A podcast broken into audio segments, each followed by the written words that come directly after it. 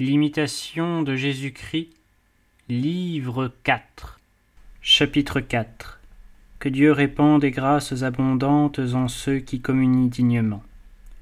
Voix du disciple. Seigneur mon Dieu, prévenez votre serviteur de vos plus douces bénédictions, afin que je puisse approcher dignement et avec ferveur de votre auguste sacrement.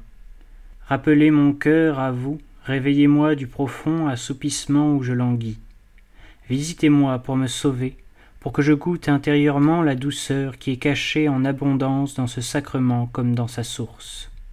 Faites briller aussi votre lumière à mes yeux, afin qu'ils discernent un si grand mystère et fortifient ma foi pour le croire inébranlablement.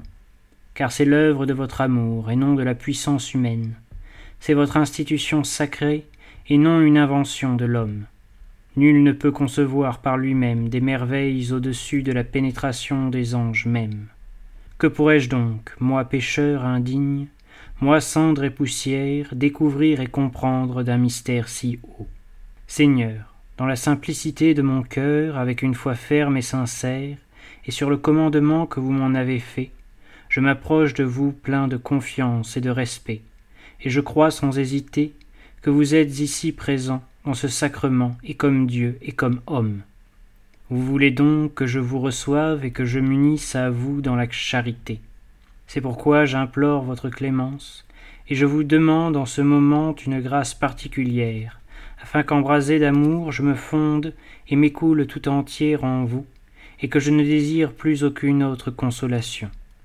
Car cet adorable sacrement est le salut de l'âme et du corps, le remède de toute langueur spirituelle.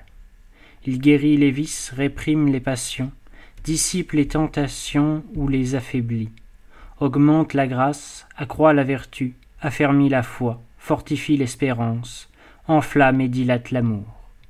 Quel bien sans nombre N'avez-vous pas accordé, et n'accordez-vous pas encore chaque jour dans ce sacrement, à ceux que vous aimez et qui le reçoivent avec ferveur?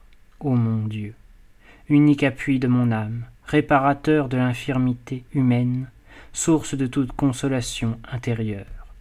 Car vous les consolez avec abondance en leurs tribulations diverses, vous les relevez de leur abattement par l'espérance de votre protection, vous les ranimez intérieurement et les éclairez par une grâce nouvelle, de sorte que ceux qui restaient pleins de troubles et de tiédeur avant la communion se trouve tout changé après s'être nourri de cette viande et de ce breuvage céleste. Vous en usez ainsi avec vos élus, afin qu'ils reconnaissent clairement, et par une manifeste expérience, toute la faiblesse qui leur est propre, et tout ce qu'ils reçoivent de votre grâce et de votre bonté. Car de même, froid, dur, sans goût pour la piété, par vous ils deviennent pieux, zélés, fervents qui, en effet, s'approchant humblement de la fontaine de suavité, n'en remporte pas un peu de douceur, ou qui, se tenant près d'un grand feu, n'en reçoit pas quelque chaleur. Vous êtes, mon Dieu, cette fontaine toujours pleine et surabondante, ce feu toujours ardent et qui ne s'éteint jamais. Si donc il ne m'est pas permis de puiser à la plénitude de la source, et de m'y désaltérer parfaitement, j'approcherai cependant ma bouche de l'ouverture par où s'écoulent les eaux célestes, afin d'en recueillir au moins une petite goutte pour apaiser ma soif et ne pas tomber dans une entière sécheresse.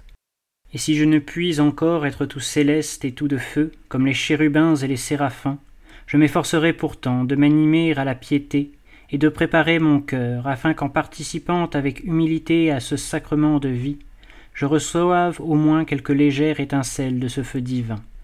Bon Jésus, Sauveur très saint, suppléez vous-même par votre bonté et votre grâce à ce qui me manque, vous qui avez daigné appeler à vous tous les hommes en disant Venez à moi, vous tous qui êtes accablés de travail et de douleur, et je vous soulagerai.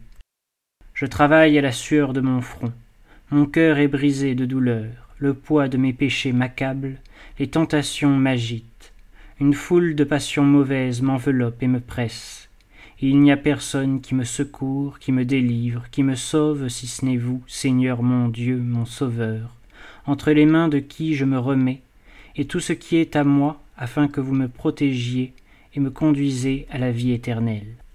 Recevez-moi pour l'honneur et la gloire de votre nom, vous qui m'avez préparé votre corps et votre sang pour nourriture et pour breuvage. Faites Seigneur mon Dieu, mon Sauveur, que ma ferveur et mon amour croissent d'autant plus que je participe plus souvent à ce divin mystère.